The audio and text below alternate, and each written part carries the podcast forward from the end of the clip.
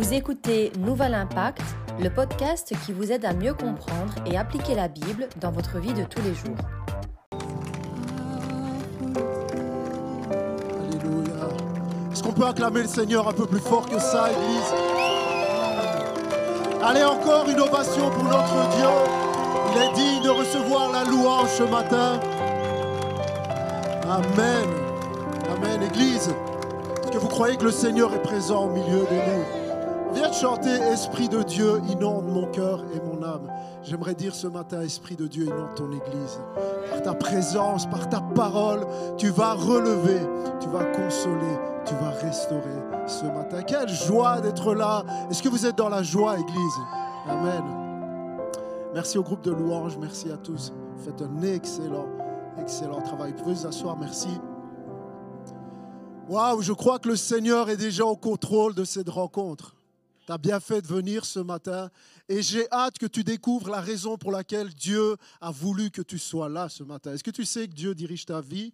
Est-ce que Dieu, tu sais que Dieu dirige les moindres détails de ta vie? Dieu avait déjà prévu que tu sois assis là où tu es ce matin, à côté de la personne où tu es. Alors regarde, regarde la personne qui est à côté de toi et dis-lui bienvenue. Bienvenue à l'église.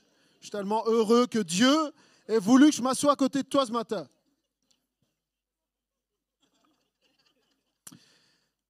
Bienvenue à tous, bienvenue à l'Église. Chacun d'entre vous, mais également ceux qui nous suivent euh, derrière leur écran. Ce matin, je voudrais commencer par lire quelques commentaires qui ont été postés sur notre chaîne, tellement encourageants, tellement bénissants. Quelqu'un nous écrit, je suis venu pour la première fois dimanche, donc dimanche dernier. Cela faisait longtemps que je n'avais plus mis les pieds dans une église. Vous m'avez donné envie de revenir et de reprendre ma vie avec mon Seigneur. Merci. Alors si tu es là, sois, la bienvenue. J'aime ce témoignage parce que ça résume l'essence de ce qu'on fait ici. Reconnecter les hommes et les femmes avec Dieu. Quelqu'un d'autre écrit, je me suis senti accueilli dans cette église. Merci Seigneur d'être chaque jour à mes côtés. Une toute nouvelle personne écrit, ce message m'a touché, Dieu m'a parlé. Et puis il y avait quelqu'un qui suivait juste en ligne et qui a écrit, cela fait neuf ans que je n'ai plus été à l'église. En regardant cette vidéo, c'est comme si j'avais été reconnecté à Dieu. Amen. C'est pour ça qu'on fait ce qu'on fait. Alléluia. Alors, je voudrais vous encourager à continuer les interactions sur notre chaîne. Continuez à aller mettre des commentaires, des témoignages tellement bénissants. Notre but est d'augmenter l'impact de la parole de Dieu dans les vies, dans notre région et au-delà des frontières. Vous savez, j'étais en train de me dire cette semaine que si Jésus avait été là en chair et en os aujourd'hui, en 2022, oh, Jésus aurait eu une chaîne YouTube avec plus de followers que Justin Bieber parce que Jésus aurait utilisé les moyens actuels. Alors, ça nous plaise ou que ça ne nous plaise pas, une chose est sûre, les moyens Internet est un moyen sans précédent pour diffuser le message de l'Évangile. Et si on, on considère que c'est un travail d'équipe, si ensemble on va mettre des commentaires, on crée de l'interaction, alors les contenus de notre Église vont être proposés à de plus en plus de personnes. Et ce n'est pas un témoignage, cinq témoignages, c'est des centaines, des milliers. Donc nous n'avons pas idée de l'impact. J'aimerais te dire, si un seul de tes commentaires une différence, eh bien c'est ta vie qui aura vraiment fait une différence pour l'éternité.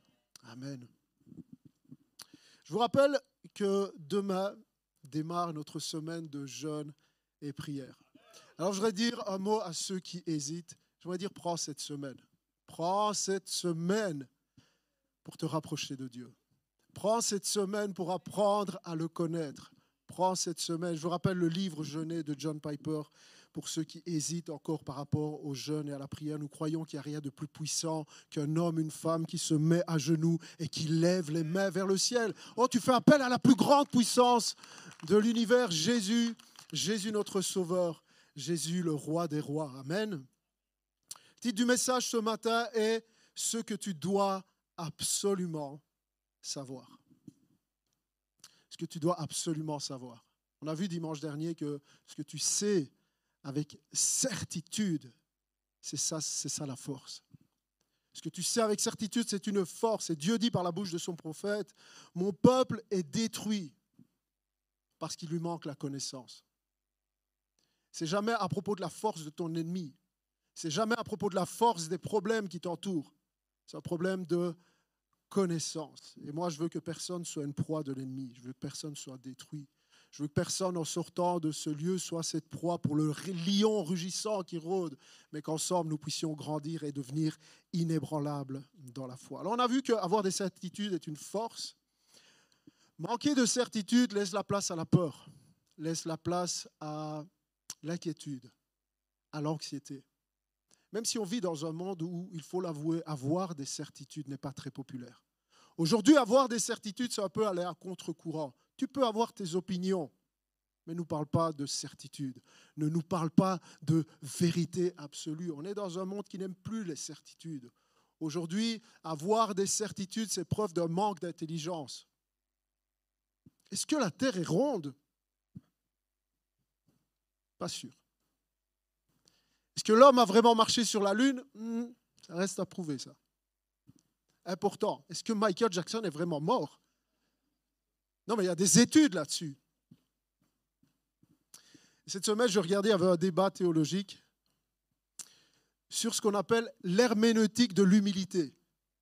Vous avez déjà entendu parler de l'herméneutique. Les théologiens aiment bien utiliser des mots compliqués pour dire des choses simples. L'herméneutique, c'est juste l'interprétation des textes. L'herméneutique de, l'humilité dit quoi? Dit on est beaucoup trop humble pour oser savoir ce que la Bible dit vraiment. On est trop humble pour dire voilà une telle vérité. Dieu, euh, l'enfer, le, paradis. Non, on est trop humble. L'herméneutique de l'humilité dit non, non, on va finalement embrasser toutes les vérités là. Aucune certitude. Tout, le monde dit, tout le monde dit vrai, tout le monde dit faux. Ok, on a nos opinions, nos positions. Aucune certitude. On embrasse tout ça. L'herméneutique de l'humilité. Non, on est trop humble au profit d'une satisfaction générale. Et moi, je crois que l'herméneutique de l'humilité. Si, si l'apôtre Jean avait été, je suis sûr Jean voyez Jean, celui dont on a parlé la semaine dernière, l'apôtre de l'audace, l'apôtre des certitudes. Jean, celui dont je vous ai montré la photo. Vous vous souvenez de la photo? Jean en mode Aquaman, en mode catcher. Alors, il semblerait que depuis dimanche dernier, certaines d'entre vous, Jean est devenu votre personnage biblique préféré. Pourquoi? Pourquoi? Je suis sûr que quand Jean entend parler de manque de certitude, de manque de vérité absolue, Jean se retourne dans sa tombe. Parce que Jean dit non, il y a une vérité. Elle s'appelle Jésus. Ça sous-entend que toutes les autres vérités sont des mensonges. Et il y a certains chrétiens, ils ont du mal à assumer ça. Mais tu dois assumer quand tu es un chrétien que si tu dis Jésus est la vérité, ok, enlève la photo, il y en a qui sont trop déconcentrés. Tu dois assumer que quand tu dis Jésus est la vérité, Jésus est le chemin, ça veut dire que tous les autres chemins ne mènent pas à l'endroit où tu crois, où on t'a dit qu'ils menaient. Parce que Jésus est la vérité. Et Jean vient avec des vérités, avec des certitudes absolues. Jésus est le chemin. 36 fois, il répète, nous savons que, nous savons que. Et j'aimerais que dans ton cœur viennent s'inscrire des certitudes absolues, des vérités dogmatiques, carrées, catégoriques, tranchantes, exclusives, complètes, pures, radicales, éternelles Certaines. Certaines. Et Jean poursuit un but, un objectif. On a vu que la certitude, c'est quoi la définition de la certitude? Eh bien, c'est l'effet de la vérité sur le moi. Et Jean poursuit un but, trois buts, trois objectifs. Jean dit ces vérités que je vais vous annoncer, c'est ces vérités qu'on va regarder pendant cette série. Elles vont faire trois choses. Premièrement, elles vont chasser la tristesse. Je vous écris ces choses afin que votre joie soit parfaite. Ça, c'est ce que produisent les certitudes. Tu vois, alors que les certitudes t'amènent dans la peur, je ne sais pas où je vais, je ne sais pas trop en quoi je crois, mais les vérités absolues qui sont des certitudes dans ton cœur créent la joie. C'est la première chose qui va t'arriver durant cette série de messages, afin que votre joie soit parfaite au milieu de la crise. Puis j'en dis, il y a une deuxième chose qui va vous arriver, alors que je vais vous annoncer des vérités absolues. Et j'en dis, nous écrivons ces choses afin que vous ne péchiez point. La, deuxième chose, c'est que tu vas te détourner de ton péché afin de grandir dans la sainteté. Et j'en dis, il y a une troisième chose, c'est par rapport à l'assurance. C'est tellement clair en réalité. Quand tu as des certitudes dans ton cœur, ben, il y a l'assurance. L'assurance de quoi? L'assurance du salut. Parce que Jean dit, je vous écris ces choses afin que vous sachiez que vous avez la vie éternelle, vous qui avez cru au nom du Fils de Dieu. Amen. Trois choses qui vont arriver. La joie, la sainteté et l'assurance de ton salut. Ce que tu dois absolument savoir, on regarde ce matin aux quatre premiers versets. On va essayer de voir les quatre premiers versets de cette magnifique lettre que Jean a écrite aux églises d'Asie mineure. Et Jean commence comme ceci. Suivez avec moi ce qui était dès le commencement. Ce que nous avons entendu, ce que nous avons vu de nos yeux, ce que nous avons contemplé, que nos mains ont touché concernant la parole de la vie, nous vous l'annonçons. Je fais une petite pause, petite parenthèse pour dire, ceux qui ont l'habitude de lire le Nouveau Testament, vous avez vu ça. Cette lettre ne commence pas comme de la même manière que commencent les autres lettres dans le Nouveau Testament. Ce n'est pas, normal de commencer une lettre comme ça. Si vous lisez les, lettres de l'apôtre Paul, de Jacques, de Pierre, de Jude, voyez que ça commence par une présentation de la part de Paul à l'église qui se trouve là avec une petite formule d'introduction. C'est comme ça qu'on fait quand on écrit une lettre, en tout cas à ce moment-là, de la part de, à qui, et puis une formule d'introduction. Ici, Jean, tu as l'impression qu'il n'a pas le temps de se présenter. Il va directement. Et il se présente comme quoi? Comme un témoin oculaire. Il dit, celui qui vous écrit là, peu importe mon nom, ce qui compte, c'est que vous sachiez que j'ai vu, j'ai entendu, j'ai touché et j'ai contemplé ce qui concerne la parole de la vie. Verset 2, la vie, en effet, s'est manifestée. Et il répète, nous l'avons vu, nous en sommes témoins et nous vous l'annonçons.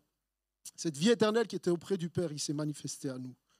Et puis encore une troisième fois, il assiste. Ce que nous avons vu et entendu, nous vous l'annonçons, afin que vous aussi, vous soyez en communion avec nous. Or, c'est avec le Père et avec son Fils Jésus-Christ que nous sommes en communion, et nous vous écrivons cela afin que votre joie soit complète. Amen. Est-ce que vous êtes là, Église? Trois fois, en trois versets, Jean répète qu'il a vu, qu'il a entendu. Ce que je vous annonce là, c'est une certitude. Parce que je l'ai vu, je l'ai touché, je l'ai contemplé. Souvenez-vous de ce qu'on a dit dimanche dernier. On a dit pour bien comprendre un texte biblique, et c'est ce qu'on va faire. Aujourd'hui, on est encore un tout petit peu dans l'introduction de cette lettre. C'est toujours se poser la même question. Qu'est-ce que l'auteur a voulu dire? On n'est pas là pour faire dire la Bible ce qu'on voudrait qu'elle dise. Et je ne suis pas là pour, faire dire à la Bible ce que je voudrais qu'elle vous dise. Mais juste se poser la question, qu'est-ce que cet auteur inspiré du Saint-Esprit, a vraiment voulu dire? Pour ça, il faut regarder un tout petit peu au contexte. Je vous donner un peu de contexte, un peu d'études ce matin. Vous avez pris votre café? Ok. Dans le contexte, il faut savoir que Jean, celui qui a écrit cette lettre, c'est l'apôtre qui a vécu le plus longtemps de tous les apôtres. Tous les autres sont déjà morts. Ça veut dire quoi? Ça veut dire que la vie de Jean, elle chevauche de beaucoup cette deuxième génération. Jean a vu la naissance de l'Église, il est là comme un des fondateurs du christianisme. Et Jean a, vécu toute sa vie, il a, vu l'évolution, et quand il écrit, il écrit à la fin de sa vie. Ça veut dire qu'il écrit avec tout cet arrière-plan. Il a vu les bonnes choses. Il a vu l'évangile qui se répand comme une traînée de poudre dans cette partie du monde, mais il a vu aussi des choses un peu moins réjouissantes. Et Jean écrit avec tout cet arrière-plan-là. Il faut savoir que Jean finit sa vie en tant que prisonnier exilé sur une île. D'accord? Il est à Patmos. Ça, on le sait quand tu lis le livre de l'Apocalypse. Jean finit sa vie à Patmos. Mais écoutez ceci. Avant d'être envoyé à Patmos, Jean se trouve à l'église d'Éphèse. Jean est pasteur de l'église d'Éphèse, de laquelle va rayonner six autres églises. Jean a la responsabilité de l'église d'Éphèse. Pourquoi c'est important de savoir que Jean est à Éphèse pour comprendre ce que Jean écrit? Eh bien, parce qu'on sait ce qui se passe à Éphèse. Et quand on sait ce qui se passe à Éphèse, ça amène un autre éclairage sur la raison pour laquelle Jean est en train de dire hey, j'ai vu, j'ai entendu, j'ai touché, j'ai contemplé ce qui concerne la parole de vie. Qu'est-ce qui se passe à Éphèse? On le sait parce que, n'affiche pas tout de suite le verset acte. En réalité, c'est dans les actes 20 que Paul nous révèle ce qui se passe à Éphèse. Il faut savoir qu'à Éphèse, euh, Paul est, celui qui a implanté l'église d'Éphèse. D'accord? On est des, décennies avant que Jean arrive. D'accord? On est 25, 30 ans avant que Jean arrive à Éphèse. Paul est arrivé, Paul a ouvert une église à Éphèse. Et il est resté trois ans à Éphèse. Là, il a formé une église, il a formé des disciples. Et Paul a mis sur pied une équipe de responsables de l'église d'Éphèse, qu'on appelle les anciens. Paul arrive à Éphèse il, forme cette église avec, ses responsables, puis il part en voyage missionnaire, et environ un an après, Paul repasse par Éphèse. Et là, il va convoquer les responsables de l'église d'Éphèse qu'il avait implantée. On est des dizaines d'années avant que Jean arrive, ok? Paul revient à Éphèse, dans cette église qu'il avait implantée, et il, convoque les responsables de l'église. Il dit, j'ai un message pour vous. Et on trouve ce message-là que Paul va donner aux anciens de l'église d'Éphèse dans Acte 20, verset 28. Écoutez ce que dit Paul. Il les appelle dans une ville qui s'appelle Milet. Tu as les anciens de l'église d'Éphèse et tu as Paul. Et Paul leur dit Faites donc bien attention à vous-même et à tout le troupeau dont le Saint-Esprit vous a confié la responsabilité. Prenez soin de l'église de Dieu qu'il s'est acquise par son propre sang. Écoutez ce que dit Paul. C'est une prophétie. Paul dit Je sais qu'après mon départ, des loups cruels s'introduiront parmi vous, ils n'épargneront pas le troupeau. De vos propres rangs surgiront des hommes qui donneront des enseignements pervertis pour entraîner les disciples à leur suite. Restez donc vigilants. Et souvenez-vous que durant trois ans, nuit et jour, je n'ai pas cessé d'avertir avec larmes chacun d'entre vous. Paul donne une prophétie. Paul est en train de dire aux responsables de l'église d'Éphèse, je sais de la part de Dieu ce qui va arriver quand je vais partir. Paul l'annonce. Jean va le vivre. Paul annonce ce qui va arriver. Et beaucoup de commentateurs bibliques disent que parce qu'il s'est passé ça à l'église d'Éphèse, ils ont envoyé Jean. Donc quand Jean écrit cette lettre-là, eh bien voilà ce qui se passe. Il y a des enseignements qui, qui remettaient en question les certitudes au sujet de l'évangile. Il y a des, enseignements qui venaient remettre en question le message, le véritable message de la grâce et de l'évangile. Paul l'a annoncé, Jean l'a vécu. Ça, c'est le contexte dans lequel Jean est. C'est pour ça qu'il dit, j'ai touché, j'ai vu, j'ai contemplé. Ce que je vous annonce, c'est une vérité de première main. Je ne l'ai pas entendu du cousin, de la belle-sœur, de l'ex-mari de ma femme, l'ex-mari de ma femme, qu'il a posté sur son compte Instagram? Non, je le sais parce que je l'ai vu. Parce que j'ai touché quoi? Ce qui concerne la parole de vie. C'est quoi la parole de vie? Dans la bouche de Jean, la parole de vie n'est autre que Jésus lui-même. Quand tu regardes aux évangiles, à l'évangile de Jean, Jean appelle Jésus la parole. Il dit au commencement était la parole. La parole était Dieu, la parole était avec Dieu, tout est fait par elle, rien, rien de ce qui a été fait n'a été fait sans elle. Jésus est la parole. Et ce que fait Jean au tout début de son épître, et c'est ce qu'on va faire, c'est par là qu'on va commencer, c'est qu'il nous donne des certitudes au sujet de quoi? De la parole de vie des certitudes au sujet de Jésus. Ce matin, tu as besoin de recevoir les certitudes de la part de cet apôtre audacieux, de la part de cet apôtre de certitude, des certitudes au sujet de la parole de vie. Ne crois pas que parce que tu es chrétien depuis longtemps, tu n'as pas besoin. Tu as besoin de certitude Oh, tu as des vérités là, il faut que ça descende dans ton cœur. Tu as besoin de certitude au sujet de la parole. Et, Jean dit, elle était auprès du Père. Elle était là dès le commencement. Jésus. Jésus, il s'est incarné. Je l'ai touché. Et puis elle, elle s'est manifestée à nous. Je vais vous donner une illustration pour que vous compreniez bien l'état d'esprit dans lequel se trouve l'apôtre Jean. On va rentrer dans la tête de Jean vraiment nous aider à, venir à l'essence de son, de son message. Une illustration très simple à comprendre. Imaginez que ce monde soit frappé par un virus mortel. Pas difficile à imaginer. Mais un virus tellement mortel que trois quarts de la population mondiale a été décimée. D'accord? Ce virus, frappe le monde. Tout le monde y passe, hommes, femmes, enfants, nord, sud, est, ouest trois quarts de la population mondiale décède à cause de ce virus.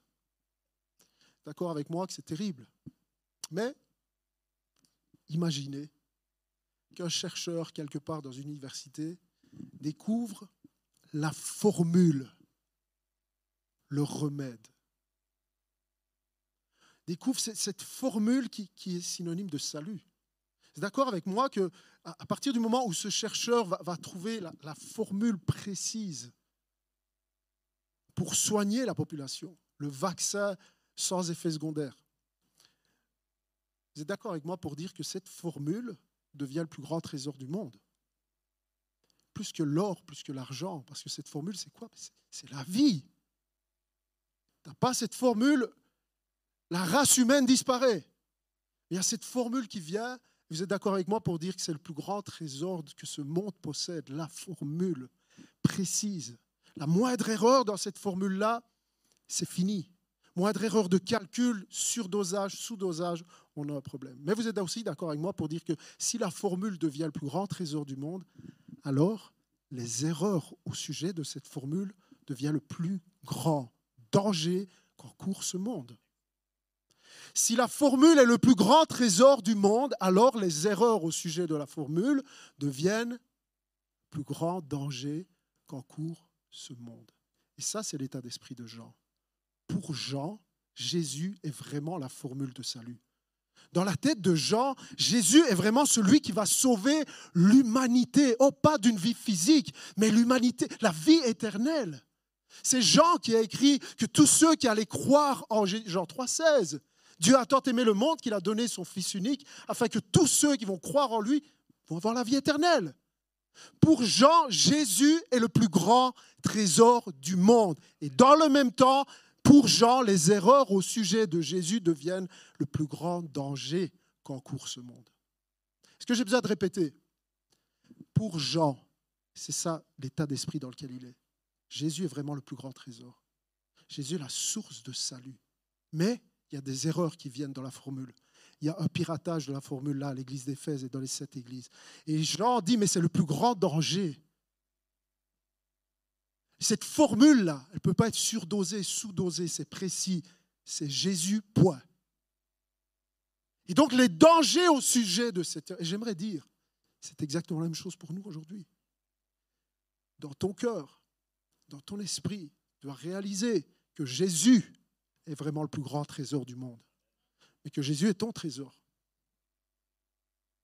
Et les erreurs au sujet de Jésus, les erreurs au sujet de la parole, de la vie, deviennent le plus grand danger que tu peux encourir. Et c'est ce que va faire Jean dans toute son épître. Il va combattre deux erreurs de la formule, deux piratages. Deux erreurs essentiellement, deux erreurs que Jean va combattre, que Paul va combattre essentiellement dans l'épître de Romains et aux Galates, que les réformateurs vont combattre, qui va être combattu au Concile de Jérusalem, mais deux erreurs qui sont toujours là aujourd'hui. Deux erreurs qui sont toujours dans les églises aujourd'hui, je ne veux pas parler des autres, deux erreurs qui sont toujours dans notre église. Pire que ça, deux erreurs qui sont toujours dans ta tête au sujet de Jésus. C'est deux erreurs que Paul, que Jean, que Pierre, et que, qui va être combattu notamment dans les actes des apôtres. On a besoin de réaliser que quand Dieu dit à son peuple, mon peuple est détruit parce qu'il lui manque la connaissance, pour nous qui sommes le peuple de la nouvelle alliance, mon peuple est détruit parce qu'il lui manque la connaissance au sujet de Jésus, au sujet de la parole de vie. Deux erreurs. La première erreur pourrait être intitulée Jésus n'est pas suffisant. Jésus n'est pas suffisant pour être sauvé. Je sais qu'on a déjà parlé, ce matin, on va aller un tout petit peu plus profond. Jésus n'est pas suffisant pour être sauvé, pour que je le serve. Jésus n'est pas suffisant pour que je me fasse. Jésus n'est pas suffisant et l'erreur de laquelle il faut désaffecter ton esprit, ton cœur et même l'Église. Jésus n'est pas suffisant. Comment ça se traduit ça dans les faits aujourd'hui dans le cœur des chrétiens et dans les églises? Bien par exemple, quand un chrétien a placé sa foi en Jésus, s'est repenti de ses péchés, et tu lui dis, tiens, pourquoi est-ce que tu ne te fais pas baptiser? Cette personne va te répondre, je crois que je ne suis pas prêt. Je crois, et quand une personne te dit, je crois que je ne suis pas prêt, neuf fois sur dix, ce qu'elle te dit en réalité, c'est, je crois que je ne suis pas encore assez à la hauteur je crois que je ne suis pas encore assez bien. Je crois que je ne suis pas encore un assez bon chrétien pour me faire baptiser. Je crois que je ne mérite pas d'être baptisé. Je crois que je ne mérite pas de servir. Je crois que je ne mérite pas de lever mes mains vers le ciel. J'ai tellement eu une mauvaise semaine. Je crois que je ne mérite pas. Le problème, quand tu dis je crois que je ne mérite pas, c'est que tu penses qu'il faut le mériter. Et c'est que tu penses que Jésus n'est pas suffisant. Et c'est que tu penses que ton baptême, ton salut, ton adoration est basé sur toi. Et dire, je crois que je ne suis pas prêt, peut sembler sage et humble. C'est un piège du diable qui dit, Christ n'est pas suffisant. Quand je viens le dimanche matin et j'ai eu une très mauvaise semaine, je me suis mis en colère, j'ai dit des choses que je ne devrais pas dire, et que je suis là, la tête courbée, et je dis, non, je ne peux, peux même pas me lever, chanter avec les autres. Ce que tu es en train de dire, c'est que ça dépend de toi. Alors que la vraie raison pour laquelle tu prends les eaux du baptême, c'est pas en fonction de tes performances. C'est parce que tu as placé ta foi dans les performances de Christ. Alors que la raison pour laquelle je suis là en train de lever mes mains et de chanter la gloire de Dieu, c'est pas parce que j'étais une bonne personne.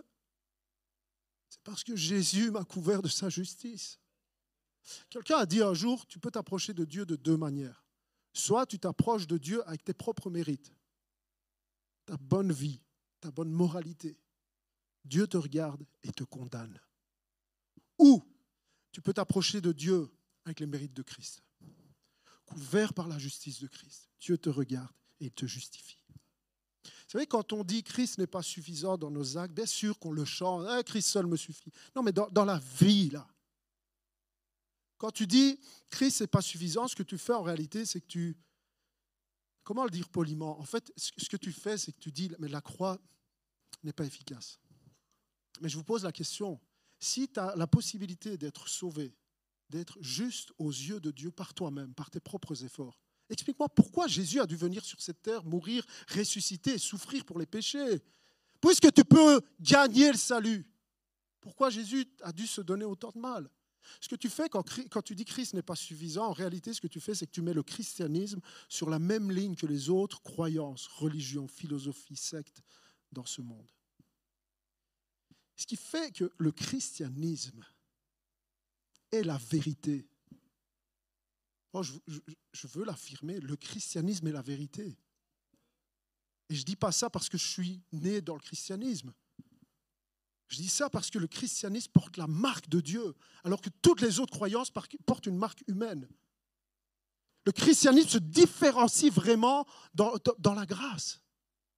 C'est quoi les marques que, disent toutes les religions, à l'exception du christianisme? Toutes les religions, croyances, disent quoi? Dis, si tu es une bonne personne, si tu fais des bonnes choses, eh bien, tu vas mériter le ciel, ou tu vas mériter la faveur des dieux, où tu vas mériter des bonnes choses dans ta vie, tu vas mériter une bonne réincarnation, tu vas mériter mille vierges, tu vas mériter un bon karma. Toutes les religions disent la même chose. C'est un peu le syndrome du Père Noël. Quoi.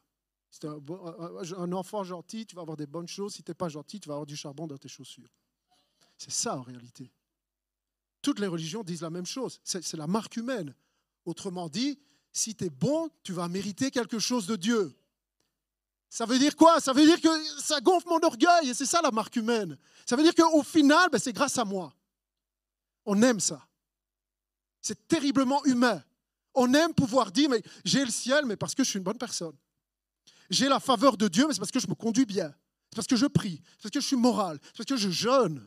C'est parce que je vais à l'église. Ça, ça, ah, on aime ça. Alors je suis là, je lève mes mains, c'est grâce à moi, j'ai eu une bonne semaine. Le christianisme ne porte pas cette marque-là du tout. C'est pour ça qu'il porte la marque de Dieu. Le christianisme dit quoi? Il dit, peu importe ce que tu fais, tu peux être la pire crasse, le pire criminel, ou tu peux être la meilleure personne, tu es un pécheur. Et tu es perdu. Et tu mérites l'enfer et la damnation. Peu importe ce que tu fais, Point. C'est ça le christianisme. Tu mérites l'enfer parce que tu es un pécheur. Tu n'es pas, pas acceptable aux yeux de Dieu. Les meilleures choses, Paul dit, mais c'est de la boue. Tout ce que j'ai fait derrière ma religiosité, Paul était un pharisien. Connaissance, tout ça, Paul dit, mais je regarde, c'est de la boue aux yeux de Dieu. Tu peux être qui tu veux. Christianisme dit, tu es un pécheur, tu mérites la mort. Mais Dieu dit, j'aime ma création. Et parce que je les aime,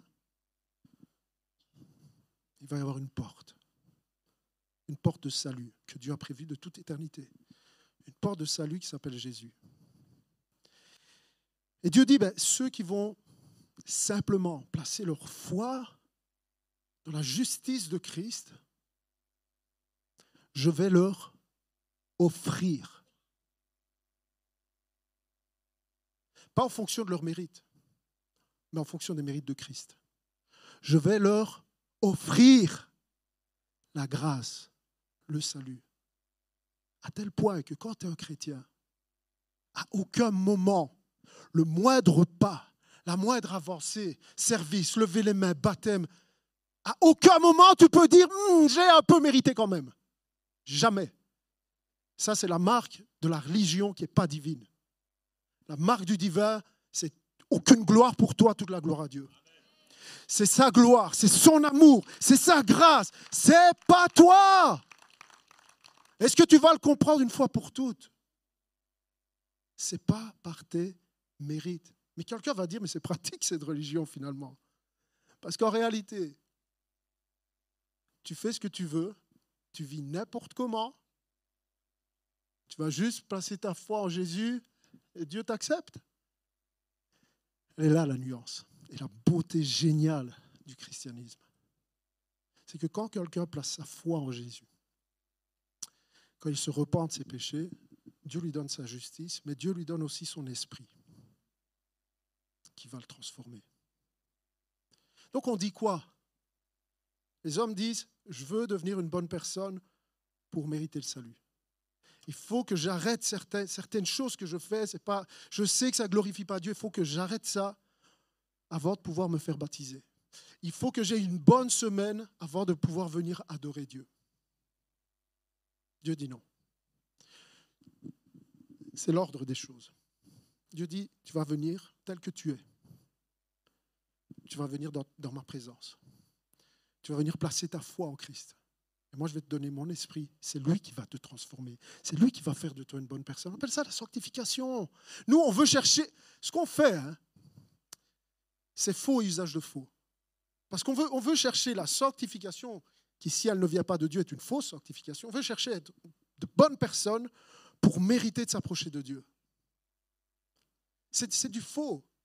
Ce matin, j'ai un costume Hugo Bis. Hugo Bis. Boss. Euh, Christophe Dior.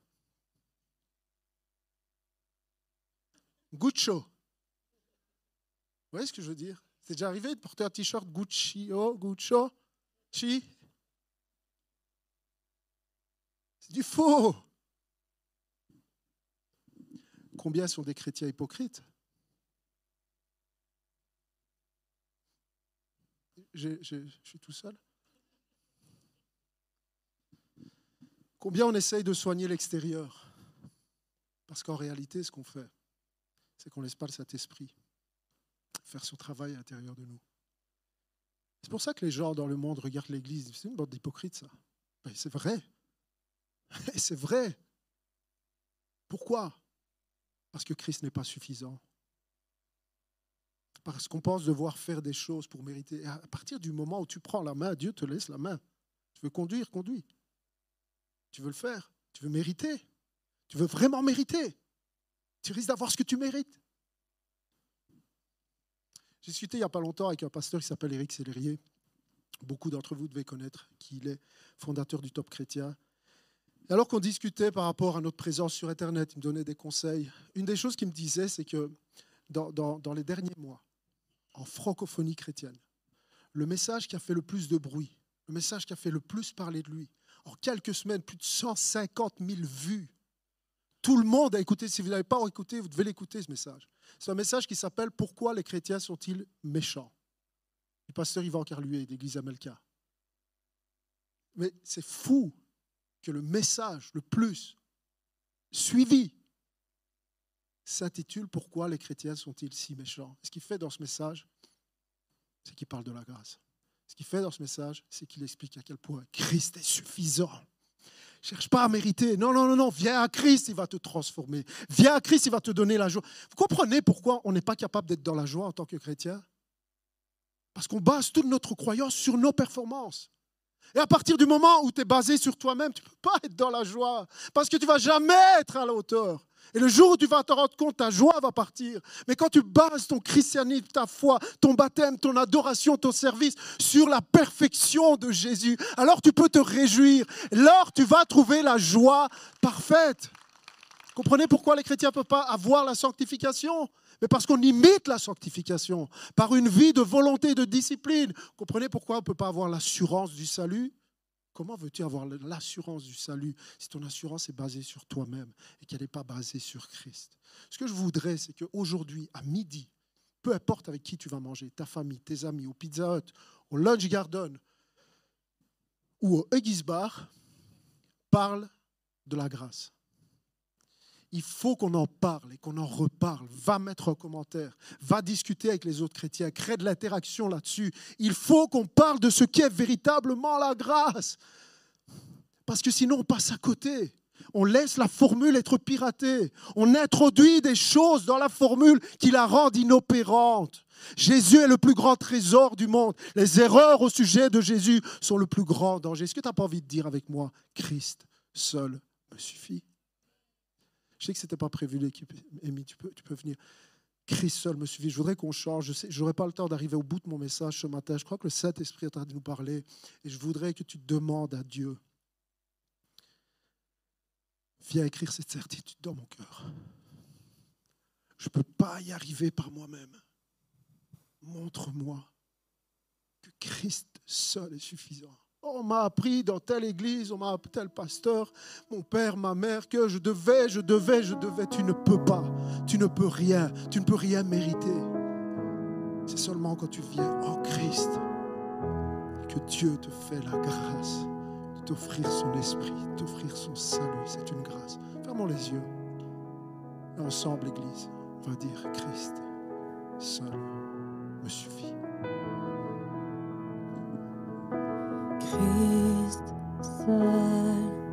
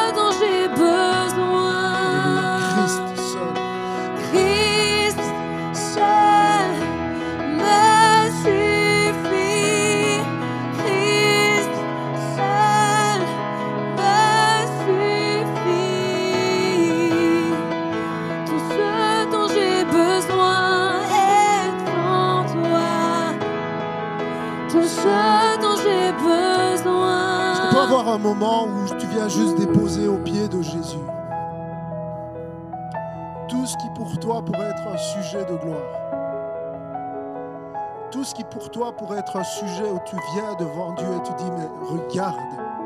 Non. Est-ce qu'on peut déposer au pied de Jésus les couronnes, les mérites,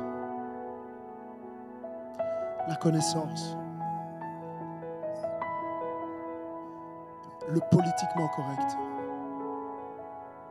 Mais juste dire, Seigneur, je réalise que j'ai besoin de dépendre de toi. Et que si ce n'est pas toi, si ce n'est pas ta grâce, je ne serais pas mieux que le pire des brigands sur la croix à côté de Jésus. Je ne serais pas mieux que le pire des brigands qui est en prison. La seule raison pour laquelle je peux un peu lever la tête, c'est pas parce que je suis mieux qu'un autre. C'est simplement ta grâce. C'est juste, juste, seulement, uniquement, exclusivement, complètement, éternellement ta grâce. Chantons Christ seul me suffit.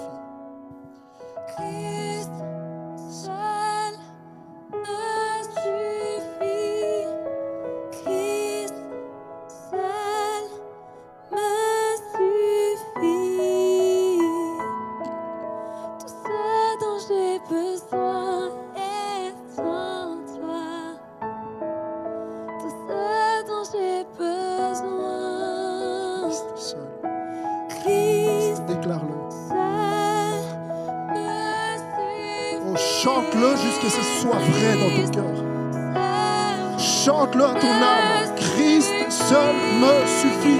En lui, je trouve la joie. En lui, je trouve la plénitude. En lui, je trouve tout ce dont j'ai besoin. Non, je n'ai pas besoin d'autre chose que toi. La croix devant moi.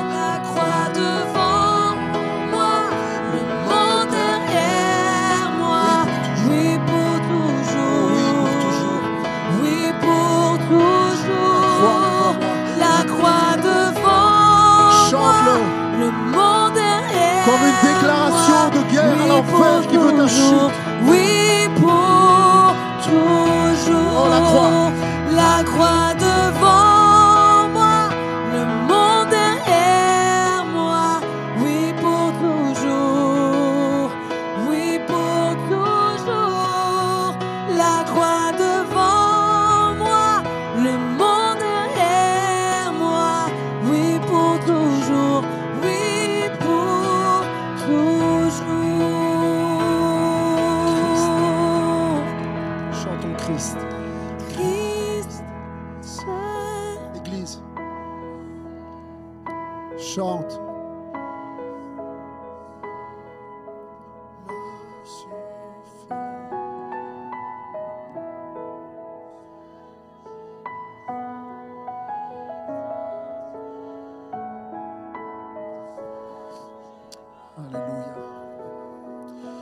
Ici, tu crois que tu as besoin d'argent. Il y en a, tu crois que tu as besoin d'un diplôme. Il y en a, tu crois que tu as besoin d'un mari ou d'une femme. Il faut que tu déposes ça. Tu as besoin de Jésus. Cherche Jésus. Accroche-toi à Jésus. Trouve ta satisfaction en Jésus. Toutes choses seront données par-dessus. Oh, mais ne cherche pas ne cherche pas les conséquences, cherche la source. Ne cherche pas ce qui vient après. À quel point on est occupé à regarder au symptôme au lieu d'aller à la source? Jésus est juste intéressé par la source. Il est intéressé par ton cœur.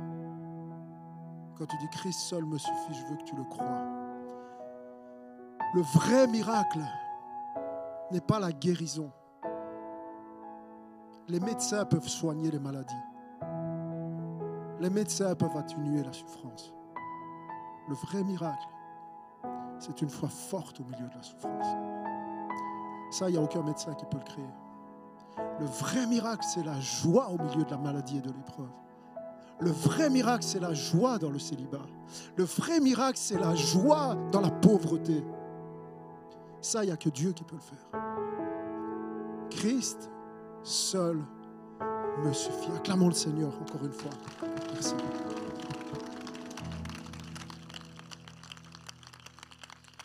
Vous pouvez vous asseoir.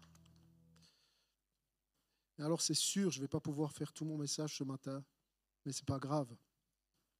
On va juste regarder à la deuxième erreur. Je vous disais qu'il y avait deux erreurs. La première pourrait s'intituler Christ n'est pas suffisant.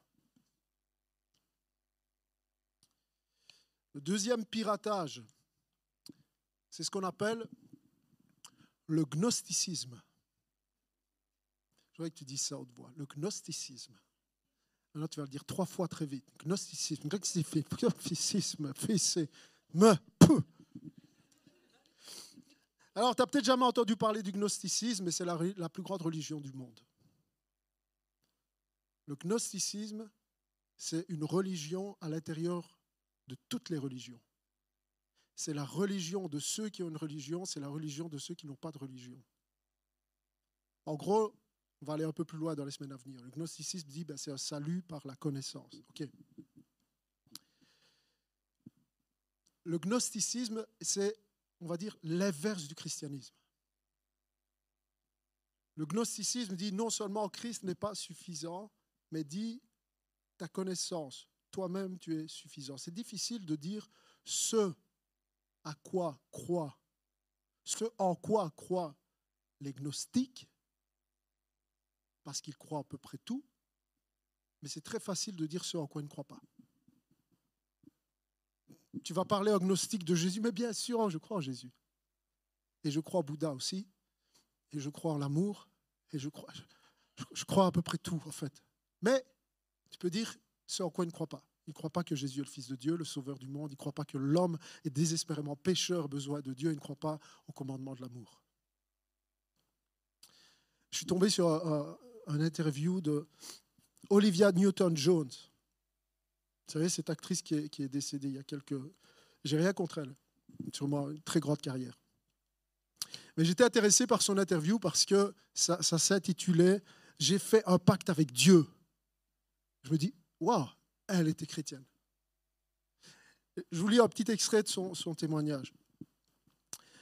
Euh, Olivia Newton-John, star du film Grease, est morte à 73 ans. Elle raconte je me souviens quand j'étais enceinte de Chloé. J'étais sur le point de la perdre. Je suis allé me coucher et j'ai demandé à Dieu de la sauver. Et s'il le faisait, je dirais la prière du Seigneur tous les soirs pour le reste de ma vie. Et c'est ce que j'ai fait. Je dis Amen. Et elle dit, je pense que la prière est très puissante. Là, elle est chrétienne. Je crois qu'il y a quelque chose après la mort. Amen. Nous savons tous que nous allons mourir. Je pense que nous passons notre vie à le nier. J'ai eu des expériences avec des esprits ou une vie spirituelle. Et j'ai ressenti le monde des esprits. Et j'ai entendu des choses. Connaissance. Je crois qu'il se passe quelque chose. Il y a une énergie. Et nous en faisons tous partie. Nous faisons partie du même ordinateur et nous reviendrons tous à la batterie principale. Je n'ai pas une définition précise de ce que c'est. Je pense qu'il y a une grande connaissance là-bas. Nous en faisons tous partie. J'espère que les énergies des gens que vous aimez seront là. Je pense que tout l'amour du monde sera là. J'attends ça avec impatience. Le gnosticisme parle d'une connaissance auquel tout le monde n'a pas accès, seulement certaines. J'ai entendu, et c'est très présent à l'église d'Éphèse, hein. j'ai entendu des choses, j'ai entendu des choses, le monde des esprits. Il y a une énergie et on fait tous partie. Et l'amour est là-bas, sous-entendu, l'amour n'est pas ici. Et il y a une énergie positive. On est tous bons en réalité. Et le gnostique dit quoi? Dit en réalité, mais l'homme est intrinsèquement bon. Et en fait, si on fait des mauvaises choses, mais c'est juste notre corps vous savez que cette pensée-là est très présente dans les milieux chrétiens. Quand par exemple tu entends un prédicateur qui te dit, mais il faut d'abord apprendre à t'aimer toi-même avant d'aimer les autres. Hein. tu aimeras ton prochain comme toi-même, ça veut dire que tu vas t'aimer toi-même. L'évangile dit, non, non, tu t'aimes déjà assez, comme ça, en réalité. Arrête de t'aimer, tu t'aimes trop. Il y en a, ils s'aiment trop. Et le christianisme dit non, n'es pas intrinsèquement bon. Vous savez, comme c'est subtil. Vous vous souvenez, je ne sais pas si certains vous êtes chrétiens depuis plus longue date, cette illustration-là de. Tu as quelqu'un, souvent dans les concerts, dans les spectacles, quelqu'un qui vient avec un billet de 20 euros, de 50 euros, tu vois, et puis il dit combien vaut? Ça vaut 20 euros. Ok, je le chiffonne, il vaut combien? 20 euros. Je le pétine, il vaut combien? 20 euros. Je crache dessus, il vaut combien? 20 euros. Ça, ça veut dire que vous êtes bon à l'intérieur, peu importe. Non, c'est faux. Tu n'es pas bon à l'intérieur. Tu n'es pas intrinsèquement bon. Tu as besoin de la grâce de Dieu. Et gnosticisme arrive partout à faire croire que, en réalité, c'est quoi l'idée? C'est d'être dans les ténèbres. On ne se sent pas bien dans les ténèbres parce qu'on n'est pas câblé comme ça. Et trouver un système pour être quand même bien pour se sentir bien à l'intérieur de, mon péché, de, ma perversion. Comment je fais pour rester là? Parce que j'aime ça. Et en même temps me sentir bien, j'invente un système. Ça s'appelle le gnosticisme. Pas longtemps, je reçois un appel d'une personne qui a vu mon numéro sur Internet à côté du mot pasteur. La personne me dit, voilà, j'ai- appelé euh, un prêtre et un psychologue, tout ça, ils n'ont pas su, m'aider. Alors c'est un peu le dernier recours, pasteur. On va essayer. Et donc il, commence à me parler, ce qu'il me raconte sur ce qu'il avait commis, était juste terrible, juste terrible. Ça m'a pendant plusieurs jours. Et quand la personne m'a- m'a raconté ça, directement, ok, merci, ça m'a fait du bien de vous parler. Mais attends, non, non, je veux pas de la, ah non, je veux pas moraliste, hein, je veux pas de discours moraliste. Comment tu fais pour être dans les ténèbres? Tu sais que c'est mal, tu veux te sentir bien là-dedans. Tu cherches un système qui va apaiser ta conscience, qui va te dire, mais finalement, c'est pas toi. Toi, tu es bon à l'intérieur, en fait. Tu es une bonne personne. C'est juste ton corps. C'est juste ton corps. Et ça, c'est le gnosticisme qui, qui, qui vous amène à vivre dans les ténèbres et à vous sentir bien. Et qui dit, euh, Christ n'est pas suffisant, c'est la connaissance. Qui dit également, l'homme n'est pas un pécheur. Et puis, tu n'as pas besoin d'aimer les autres. C'est pour ça que Jean parle beaucoup de l'amour, parce qu'en réalité, le gnostique dit- va dire quoi? Va dire, mais tu, vas aimer seulement ceux qui sont dans, ton, dans ton élite, là, ceux, qui sont, ceux qui sont proches de toi, ceux qui ont cet accès à cette connaissance-là. Et au verset 3, Paul continue, euh, Jean, Paul, Pierre, Jean, il continue et dit, ce que nous avons entendu, nous vous l'annonçons à vous aussi, afin que vous aussi, vous soyez en communion avec nous. Et le mot communion, le mot koinonia, signifie essentiellement partenariat. Ce que Jean est en train de dire, c'est quand une personne va placer sa foi en Christ, il va entrer dans un partenariat avec les autres croyants. Regarde la personne à côté de toi, tu lui dis bonjour partenaire. Et c'est plus qu'être des frères et des sœurs. Un frère, une sœur peut aller dans des directions différentes, mais un partenaire, vous allez dans la même direction. La façon de comprendre, c'est que la prédication de l'évangile, ce que nous annonçons, les certitudes produisent la foi, et une personne qui met sa foi en Christ entre dans un véritable partenariat avec les autres croyants. Et je ne vais pas aller jusqu'à la fin de mon message. On a le temps, on en parlera dimanche prochain, ok, verset, fin du verset 3 et verset 4. Je veux juste terminer avec la conclusion où je rappelle que Jean dit, je suis certain que la parole de la vie s'est manifestée. Elle s'appelle Jésus. Et ça, c'est une certitude qui doit être dans ton cœur. Il n'y a plus de vérité mélangée. Il n'y a plus de finalement tout le monde dit essentiellement la même chose. Non, c'est Jésus et le reste, c'est du mensonge. Et il va falloir que tu assumes ça. Si tu es un chrétien, il faut que tu assumes que tu es dans la vérité et donc que tout ce qui est à côté est du mensonge. C'est ça une vérité absolue. Ça veut dire qu'il n'y a pas d'autre vérité. Je suis certain que c'est le message que nous devons proclamer. Je suis certain qu'en le proclamant, vous pourrez entrer dans ce partenariat avec les autres et puis le dit avec Christ lui-même et on en parlera dimanche prochain. On va prendre le repas du Seigneur ensemble ce matin. On va prendre la Sainte Seine. Et vous savez, la Sainte Seine est tout à propos de la parole de la vie. Quand tu prends la Sainte Seine, c'est tout à propos de Jésus. Encore une fois, tu ne prends pas la Sainte Seine parce que tu es une bonne personne. Tu prends la Sainte Seine si tu as placé ta foi en Christ et si tu persévères là-dedans. Ce n'est pas à propos de toi. Et quand Paul dit, mais celui qui prend la, la le repas du Seigneur injustement, il prend un jugement contre lui-même. Il n'est pas en train de dire injustement, ça veut dire qu'il n'était pas juste. Paul sait très bien que lui-même, il n'est pas juste. Injustement, ça veut dire sans discerner le corps. Sans discerner que c'est par Jésus, en Jésus, grâce à Jésus, que tu peux prendre le pain et le vin.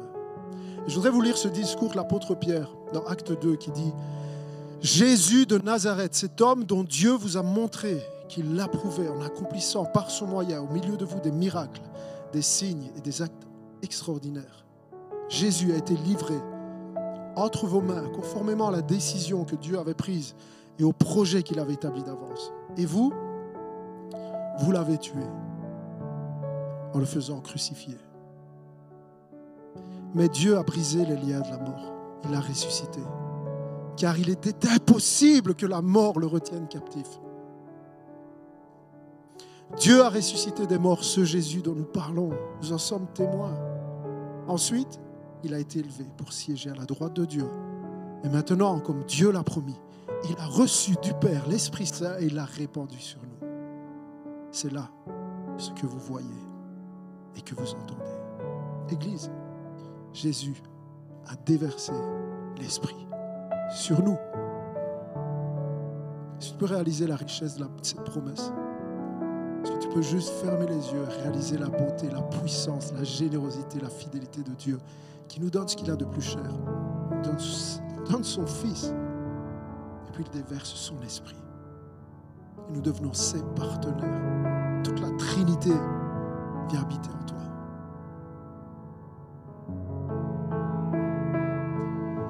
Le pain et le vin vont passer. Je vais juste prier pour le repas du Seigneur. Je voudrais qu'ensemble, on puisse rester dans cet état d'esprit. Je crois que vraiment le Seigneur est présent au milieu de nous, nous bénit, il parle au cœur. Que tu puisses prendre ce pain, que tu puisses prendre ce vin avec reconnaissance. Merci Seigneur. Si tu es un disciple de Jésus, tu prends le pain et le vin. Si tu n'es pas un disciple de Jésus, ne prends pas. Si tu es un disciple de Jésus, alors tu participes au corps. Tu participes à la table, à la communion. Jésus, merci. Merci pour l'évangile, merci pour la grâce, merci pour ton amour. Incomparable, inégalable. Ton plan est juste merveilleux. Ton œuvre est juste géniale. Ce que tu as accompli est la plus grande preuve d'amour qui puisse être manifestée. Comme mon cœur te loue ce matin, comme mon cœur t'adore, de nous rappeler le message de l'Évangile, de nous rappeler à quel point tu nous aimes, point que tu ne nous as pas laissé nous perdre, mais que tu as prévu Jésus. Ô Père, tu as envoyé Jésus. Et ce matin, je prie pour tous ceux qui qui ne l'ont pas encore reçu. Je prie pour ceux qui sont loin de toi, Seigneur. Je prie que tu opères le miracle de la foi. Donne-leur la foi. Aie pitié de nous, Seigneur. De chaque personne qui est là. Donne la foi afin que des hommes et des femmes puissent te recevoir comme leur sauveur. Puissent recevoir le don gratuit, le cadeau de la grâce par le moyen de la foi. Merci de nous rappeler toutes ces choses merveilleuses. Et alors que nous allons prendre le pain et le vin, Seigneur, je veux me souvenir que ce n'est pas par mes propres mérites, je ne mérite rien, mais que toute la gloire revienne à mon Seigneur et mon Sauveur Jésus-Christ. Au siècle des siècles, l'Église dit Amen et Amen. Que Dieu vous bénisse.